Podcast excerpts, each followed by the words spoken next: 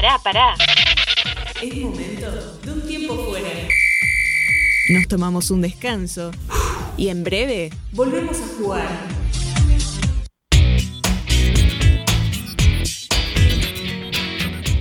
y Muy así bien. Bueno, tenemos- uno de los dos tiene que hablar, no podemos hablar los dos. Es la energía, es la energía contenida. Es la es que energía. estamos muy contentos de inaugurar la nueva sección. Muy bien, un aplauso para nosotros. Nueva sección. Venimos muy bien, muy bien. Y es una sección que además tiene logo. Sí, por supuesto, hecho por señor Mario. Que lo Yo- pueden ah, yo, lo- yo lo tenía sí, que hacer. Sí, sí, Así es. Y lo pueden ver por Instagram. Claro, bueno, Sí, justamente ahí, por ahí venía la cosa. Si ustedes quieren ver el logo de la sección, tienen que visitar nuestras redes sociales, que son cuáles, locutora. Depor.tivamente ok en Exactamente, Instagram. Y si no, exactamente. no- si se pierden este programa o se perdieron algún jueves, el programa lo pueden escuchar a través de Spotify. Exactamente, como también. Depor.tivamente. Sí, pero no, eh, eh, no se lo pierdan. Escúchelo en vivo, que para eso estamos acá nosotros. Claro. Tanto esfuerzo. Tanto esfuerzo. La verdad que estamos teniendo un programa muy, pero muy lindo. Las dos entrevistas hasta acá, excelentes, me encantaron. Me, me- me gusta mucho hablar con los deportistas. Y ahora llegamos a la sección estrella, una de las secciones estrellas del Así programa, es. Tiempo Fuera, que tiene una consigna, que es la primera consigna. Linda consigna. Linda consigna, sí, sí, sí. Me gustó. ¿Cómo es? Si tuvieras la oportunidad o si te gustaría irte a otro país, ¿cuál sería? A dónde? Claro, a vivir. ¿A dónde sería? ¿Y por, por qué? Y la gente se enganchó con Se esta enganchó, consigna. Sí, sí, sí. Tenemos muchas respuestas. Nos queremos Ahora voy a leer algunas. Acá Amilcar dice a Inglaterra porque me gusta Londres y es un país que nunca deja de crecer. Qué lindo país Inglaterra. ¿Qué, qué haríamos en Inglaterra? ¿Haríamos un, un deportivamente? En- en Tomaríamos el té, me parece. Tomaríamos el té, comeríamos pescado frito en, en las costas de Inglaterra. Daríamos vueltas en, la, en el gran ojo de Londres, que es la rueda. Eh, seguramente tendríamos mucho frío, porque suele hacer frío, Sí. hay, hay viento, hay mucha lluvia. Yo hablo como si hubiese estado ahí. Y insisto, nunca, Bueno. jamás en Foto. mi vida. Uno puede buscar información de, Sí, del lugar. sí, sí, sí. Suelo, suelo hacer eso, suelo hacer buscar información sobre destinos turísticos que quizás en algún punto de mi vida me gustaría Los- los visitar. recorra. Sí, no sé si me iría a vivir. Pero sí de vacaciones, por ejemplo. Sí, tal cual, sí. A lo mejor en algún punto en que, que podamos tener vacaciones de, de deportivamente, nos hacemos un, un viajecito. Sí, ¿por qué no? Chicos. A, a cubrir algún juego. Ah, no, no, les quería preguntar, antes de empezar con la pregunta de Instagram, eh, ¿qué es a ustedes? Si sería vivir a otro país, que contestemos primero nosotros esa, esa duda. Bueno, Yo le acabo de decir, me- no, no sé si me iría a vivir afuera. Sí, me, me encantaría viajar. Eh, a todos lados, ¿eh? Usted me dice, "A- hasta el destino más eh, raro, extraordinario, sí, me subo y vamos. Eh, me, me encantaría viajar, me encantaría viajar. No sé si sería capaz de vivir afuera. Porque, bueno, uno tiene amigos, tiene familia, Tiene vínculos tiene acá. vínculos. No tendría problemas, por ejemplo, con el idioma. Ajá. No tengo, tengo una, digamos, una cierta facilidad, si se quiere, para aprender idiomas nuevos. Qué bueno. No, no me asusta eso. Es lo que yo le digo ahora, de quizás, eh, Vas a China y decís, ¿qué, qué, qué está diciendo esto? claro, no entiendo nada, me quiero volver. No, pero veo que hay, hay gente que le da miedo el aprendizaje El idioma, de, de sí, sí, idiomas sí. nuevos. De hecho, seguramente habrá alguno que, que- que no sueña con, o, o quizás que sí, que sueña con, con vivir afuera, pero no lo hace por, por miedo al idioma. Sí, puede, puede haber varios casos de eso. Bueno, Pero- no es el mío, no es el Pero mío. se aprende, me parece que con el tiempo y la escucha se, se va aprendiendo. Al tener en vivo y en directo a, a la cultura, creo que es más fácil de aprender que, por ejemplo, escribiendo o escuchando audios desde tu casa. Y además, Acá. y además está la cuestión de la necesidad. Sí, Porque usted tiene una necesidad diaria de comer, de pagar comprar, cosas. claro, tengo que ir al supermercado y comprar eh, eh, las cosas de mi casa, leche, fideos, azúcar, de lo que necesito y tengo que utilizar ese idioma. Le hago una pregunta, por ejemplo, en, en China hay supermercados chinos, Ujú. ¿Cierto? ¿Y cómo, y- o sea, es como, como acá, pero allá. Mm, o sea, hay supermercados, pero, pero son supermercados comunes, no son supermercados chinos. No es que Claro. dicen, che, vamos, vamos al chino de la esquina. No. Claro, por, ese- Vamos- claro, vamos por ejemplo, súper. yo estoy en Beijing Ya y es, digo, vamos al súper. claro, pero, pero- no, entonces no hay chinos, digamos. que dicen, Al- al vamos chino al de, de. China, ¿eh? Capaz que dicen, vamos al argentino de la Claro, esquina. por ahí hay, hay, hay super, super argentinos. Eh, no me he enterado de gente que se ha puesto un súper allá, pero está la posibilidad, ¿no? ¿Vio, vio que en los supermercados chinos suele estar el gatito? Sí. Bueno, y a- a- en el supermercado argentino, ¿qué habría? Eh, Ricky Ford ahí en esta tuya. Es Martín Fierro. No, le iba a decir, yo le iba a decir un mate, por ejemplo. Ajá. Un mate que recuerde el vínculo que. Claro, pero el gatito me parece que es símbolo de suerte o algo así. No sé si es símbolo del país. Ajá, ajá. Creo que es eh, tiene que ver con, con la suerte el gatito. Sí, una suerte para su cultura. O Claro. sea, es como un, una, una simbolización, digamos. No sé, no, eh, está Un signo, un signo, un gesto. Claro, Sí. un, un signo de suerte, símbolo. digamos. Un gesto. Ajá, ajá. A lo mejor podría haber una estampita del gauchito Gil, Claro. por Sí, ejemplo, sí, o de la difunta Correa. No, no la conozco esa. Tampoco, la verdad. La Gauchito Gil, sí, bueno, está- Sí, ese, lo paso. suena, sí, sí, sí. Lo eso no tengo ni idea. Eh, ¿Y vos, Guato, te irías a vivir a otro país? Sí, yo me iría a España, a Italia o a Dinamarca.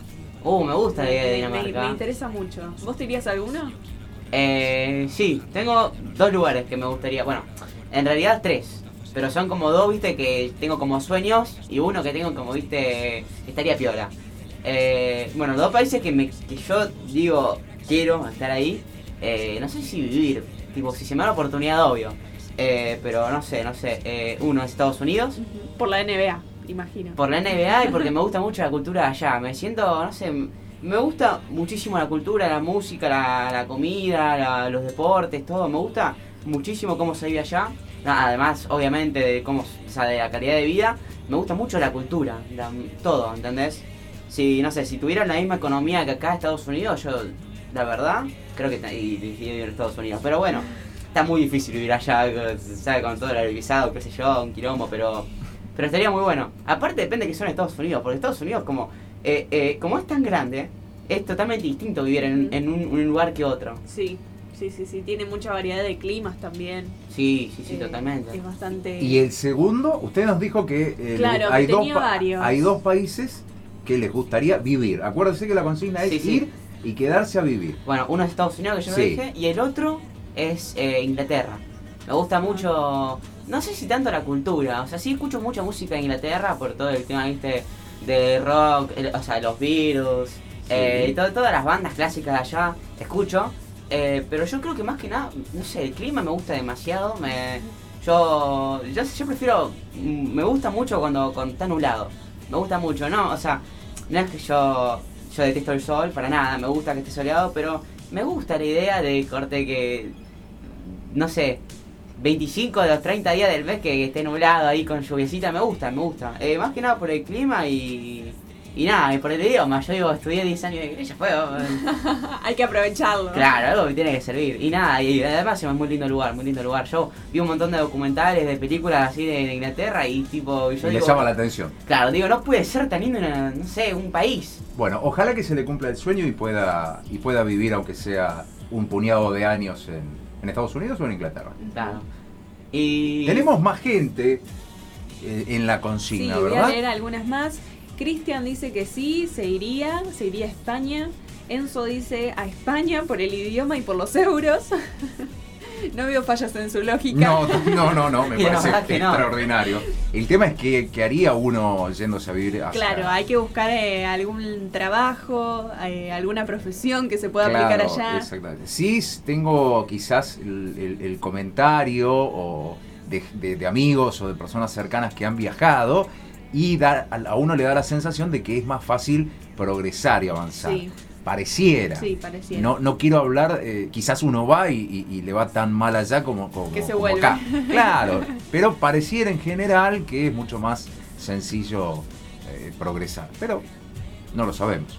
¿Le parece si leemos el resto de los mensajes después? Le iba a decir, eh, que, hacemos una segunda parte. Hacemos una pausa y una segunda parte. Así es, que ya en unos minutos vamos a estar hablando con nuestro tercer invitado del día. Esa es la ventaja de tener una locutora nacional.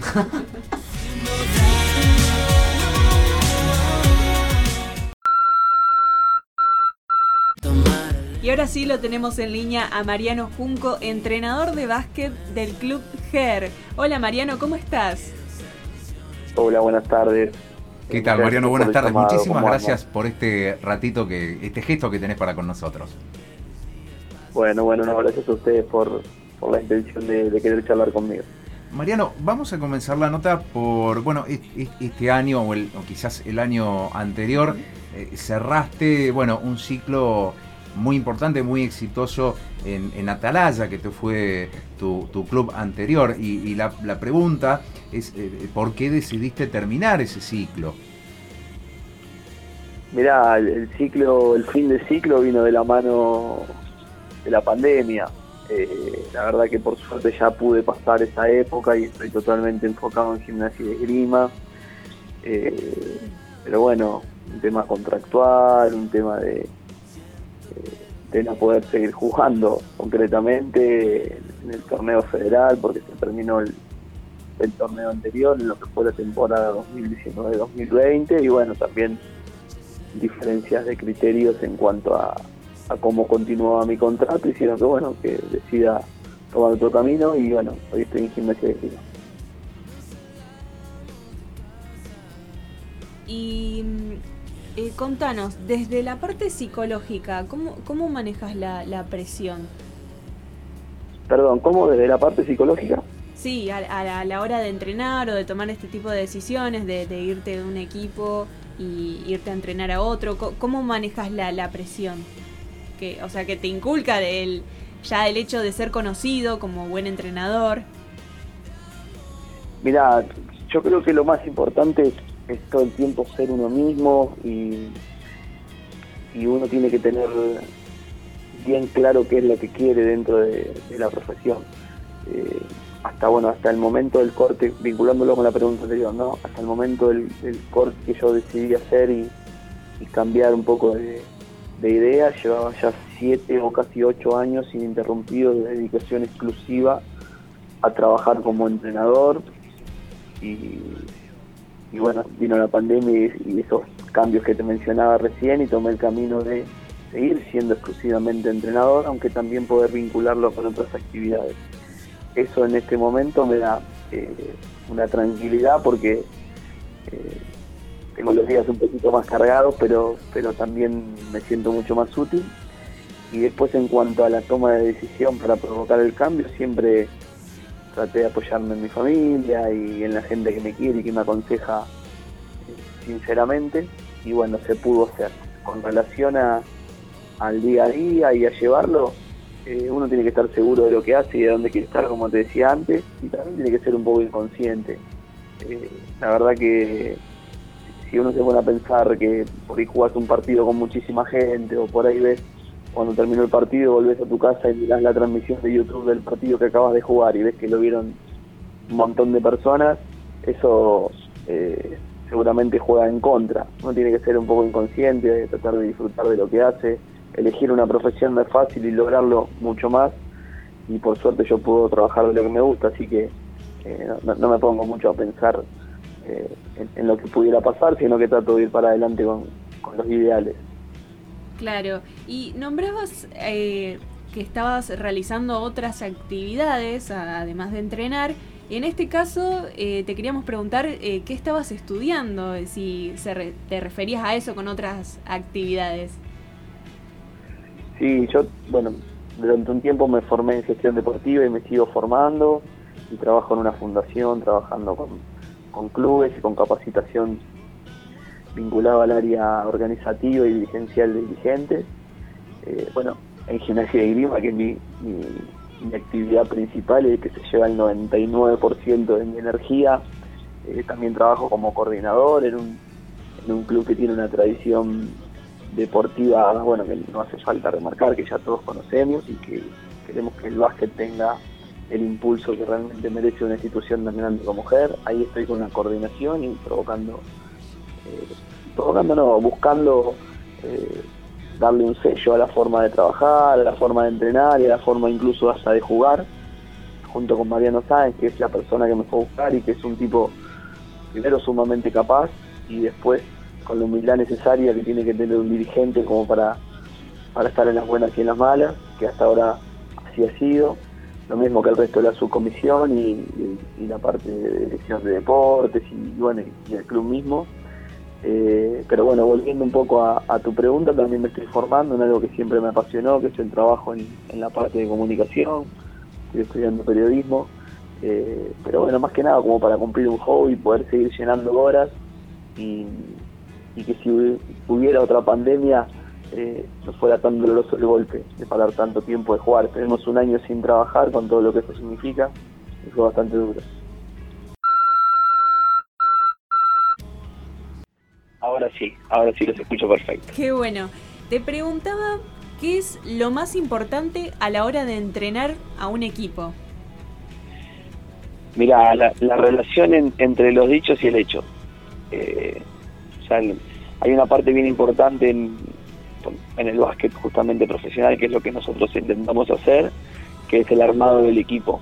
El armado del equipo ocupa poco más que el 50% de la temporada, a veces mucho más, porque es convivir varios meses con los mismos 12 jugadores con los que te vas a ver todos los días, incluso con el cuerpo técnico también.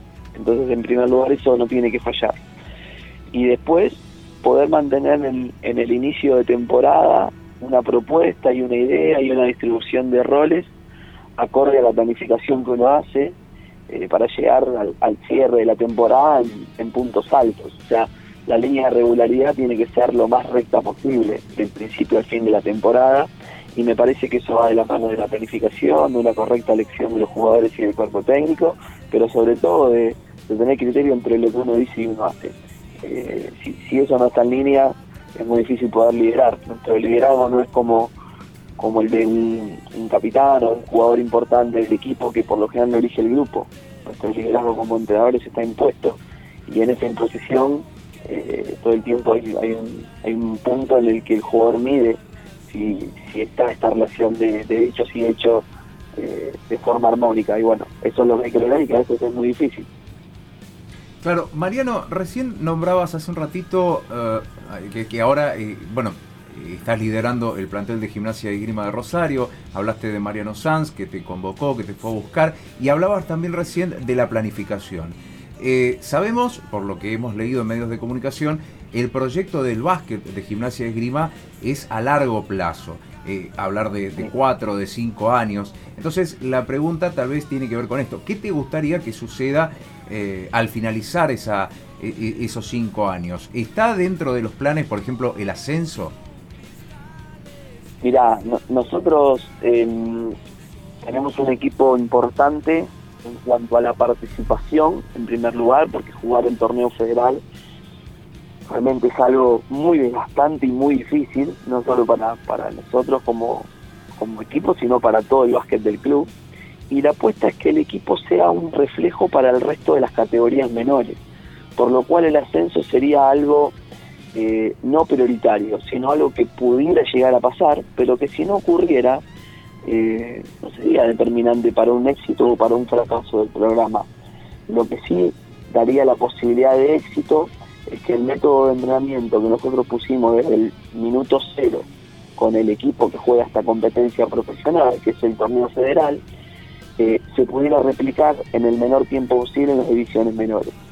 Que las herramientas que nosotros contamos como cuerpo técnico, ya sea en cuanto a, cuestiones técnicas, a bueno, esta preparadora física Antonella Cuatroni, que es excelente y súper profesional en lo que hace, eh, a la parte de edición de video, a la parte de edición en vivo durante el juego, a la preparación de los partidos y la planificación en general de nuestra tarea, sería bueno que eso lo podamos replicar, así como el estilo de trabajo a los equipos, el estilo de utilización de herramientas a los colegas, porque nosotros tenemos un cuerpo técnico de 10 entrenadores, entonces estaría bueno y estaríamos en un camino de éxito, por así decirlo, si pudiéramos transferir la idea del equipo a el resto, de, en este caso mis colegas, y al resto de las categorías. Y después ya nos falta solamente el desarrollo de jugadores, que es justamente lo más difícil. Por ejemplo, nosotros en este torneo federal tenemos seis plazas de mayores, una de sub-23 y el resto de jugadores sub-21 y sub-19. Para el que vamos a iniciar en septiembre ya hay cinco. Para el del año siguiente hay cuatro y para el último hay tres. Entonces deberíamos llegar a ese eh, torneo federal dentro de cuatro años con solo tres mayores y con la mayor cantidad de chicos desarrollados en nuestras divisiones inferiores. Eso sería un éxito rotundo y no estamos hablando ni de ganar partidos, ni de ascender, ni de ganar campeonatos. Eh, esa es nuestra vara de medición, nuestra herramienta de medición para, para ver si podemos llegar a tener éxito o no. En el medio hay un montón de cuestiones que, que nosotros tenemos que corregir y que cambiar. Tenemos una gran cantidad de chicos y un nivel medio abajo en este momento en divisiones menores, aunque con una gran cantidad de chicos, por lo cual tenemos un problema limpio, porque los tenemos ahí adentro y tenemos que solucionar. Entonces, nosotros nos fuimos trazando metas a partir de un diagnóstico que hicimos y por eso estamos empezando a trabajar. Tenemos muy poquito tiempo del agudo, pandemia en el medio, eh, pero bueno, estamos esperanzados que ese largo plazo nos puede dar resultados. Mariano, y hablando un poco de esta planificación, de este proyecto, de este plan que tienen, ¿nos, nos podría decir eh, quizás cuál es, eh, aunque sea una de las mayores fortalezas y una debilidad que, pudieran encontrar en, ese plan? Una y una. La, la, la, gran debilidad, como te decía, es, es el tiempo perdido. Eh, porque el volumen de, de, deportistas y el caudal de jugadores históricos de gimnasia de grima es enorme. Y la gran fortaleza justamente es la institución, que tiene más de 100 años de historia, muchos ejemplos de deportistas exitosos en otras disciplinas, algunos en, esta disciplina, pero sin trascendencia nacional, que Bautista Lugarini, que ahora está en España probando suerte eh, en equipos europeos, que ojalá en algún momento podamos unir nuestros destinos, los, de, los del club y los de Bauti. Eh, la realidad es esa, nosotros tenemos la, la, la, mala suerte del tiempo perdido en el último tiempo, aunque no me corresponde a mí eh, auditar esa tarea porque no era parte del club, y la buena suerte del potencial que tiene el club como institución. Mariano, yo te quería preguntar eh, algo relacionado a algún recuerdo que tengas, en este caso alguna anécdota que tengas de algún partido. ¿Nos, podrías contar algo que te haya marcado? Mira, no te puedo contar lo que me haya marcado porque la verdad que no lo, no lo pensé y hay un montón de cosas que, que nos gusta tanto hacer que, es por ahí. Pero sí te puedo decir lo que pasó en el último partido de gimnasia porque sé que hay algunas personas que están escuchando y que me escribieron que iban a estar atentas. Nosotros tenemos un entrenador novato en el club y es una de nuestras apuestas. Iván, que es un entrenador muy joven y que estamos desarrollándolo, que acaba de sacar su licencia como entrenador y el momento final, donde estaba el partido ahí por, por cerrarse a nuestro favor contra Sport Club de Cañada de Gómez, él inconscientemente mezcló el hincha con el entrenador y metimos un gol importante y se paró y gritó como si fuera un barra brava contra la tribuna y casi terminamos recibiendo una falta técnica, un empate en el partido y bueno, es un chico de 21 años que no para de trabajar, que está súper metido con nosotros, pero bueno, hace dos días que todo cuerpo técnico, dirigentes y jugadores estamos muriéndonos de risa con el video, que no tenemos problema en compartírselo para hacerlo famoso, porque hizo una payasada.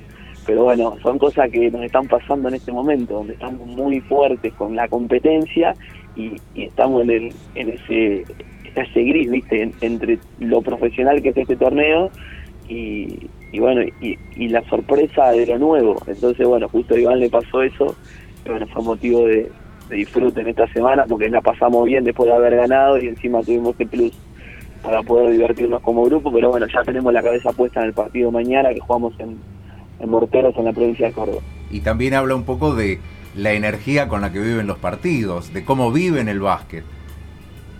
Sí, es, es un es un calibre constante, es un es un último punto de partido de tenis, es un tiempo suplementario de fútbol, que ha tenido una vorágine que, que no muchos deportes lo tienen.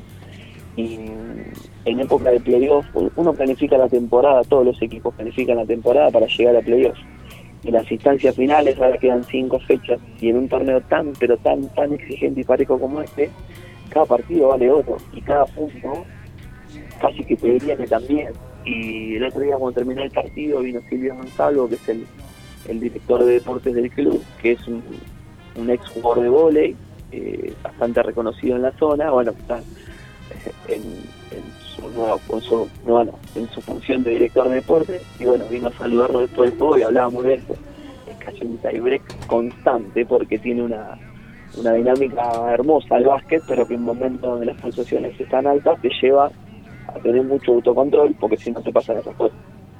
Con todo esto que contabas y lo que antes mencionaste, yo para finalizar te quería preguntar qué significa el básquet para vos.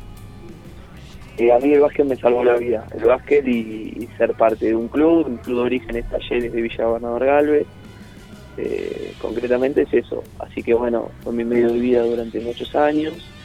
Y bueno, es, algo que a mí me, dio la oportunidad de, conocerme, de, estar en un ambiente lindo y, y de formarme como persona, de perseguir sueños, hasta de cumplirlos, porque también eso, eso lo pude lograr hoy ocupo un lugar muy importante en mi vida, pero hay otras cosas como, mi familia, mi pareja, mi casa, eh, que también son muy importantes y que, nada, que hoy, hoy compiten con el básquet, antes no me pasaba eso. Qué bueno entonces. Eh, te queremos eh, agradecer por tu tiempo, te deseamos todos los éxitos para este nuevo equipo que te toca dirigir y te mandamos un saludo enorme. Bueno, muchas gracias y a disposición el club y, el equipo para cuando lo consideren. Los esperamos en, en, cualquier partido. Saludos. Un abrazo grande, Mariano. Muchísimas gracias. Se llama Mariano Junco. Es entrenador del plantel de básquet de Gimnasia y Rima y también pasaba por Deportivo Mente.